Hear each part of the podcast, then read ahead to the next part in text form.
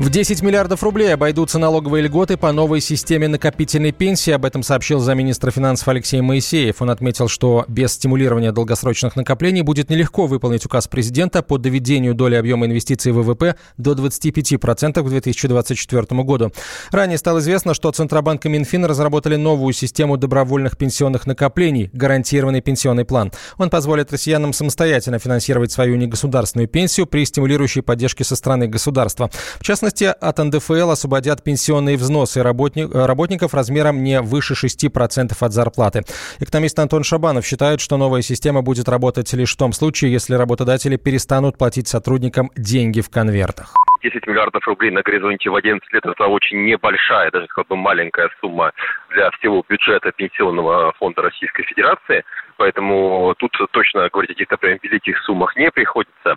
А что касаемо того, будут ли работодатели использовать новую систему, это пока что еще очень философский вопрос, который зависит не только от самой предлагаемой системы, но и вообще всего того, что будет твориться у нас в рамках государства. Потому что если, как это сейчас, к сожалению, довольно-таки часто бывает, работодателю вообще будет выгоднее просто в серую либо полностью в черную платить зарплату, то, разумеется, никаких пенсионных отчислениях изначально не может быть и речи, потому что там, как таковая налоговая, социальная нагрузка равняется к нулю, а не хоть какому-то маленькому, пониженному, льготному, но все равно проценту.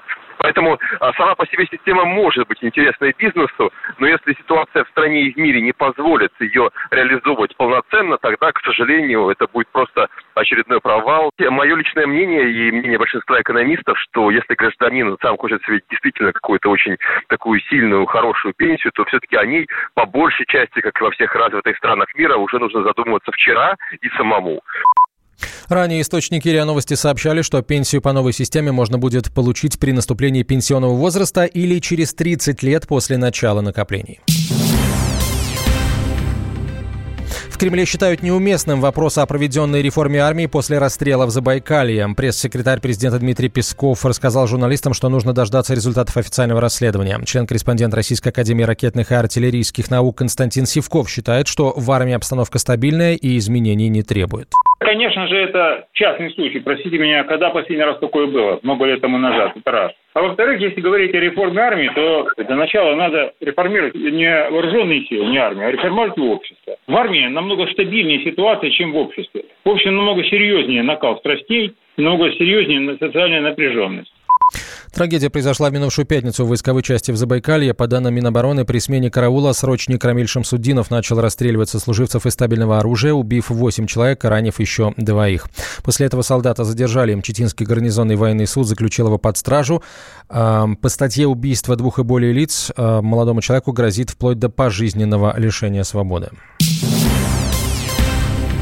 Фигуранты дела о прорыве дамби в Красноярске остаются под арестом. Речь идет о генеральном директоре золотодобывающей компании «Сисим» Максиме Ковалькове, мастере компании Евгении Александрове и начальнике участка Андрее Яганове. Подробнее корреспондент «Комсомольской правды» Юлия Сысоева. Краевой суд оставил без изменения меру пресечения фигурантам дела о прорыве каскада дамп на прииске в Курагинском районе. Директор компании «Сисим» Максим Ковальков и мастер участка Евгений Александров хотели оспорить меру пресечения. По решению суда оба должны содержаться под стражей на время следствия. Евгений Александров апеллировал тем, что на момент трагедии меньше месяца являлся мастером участка, и все построенные дамбы возведены были до него.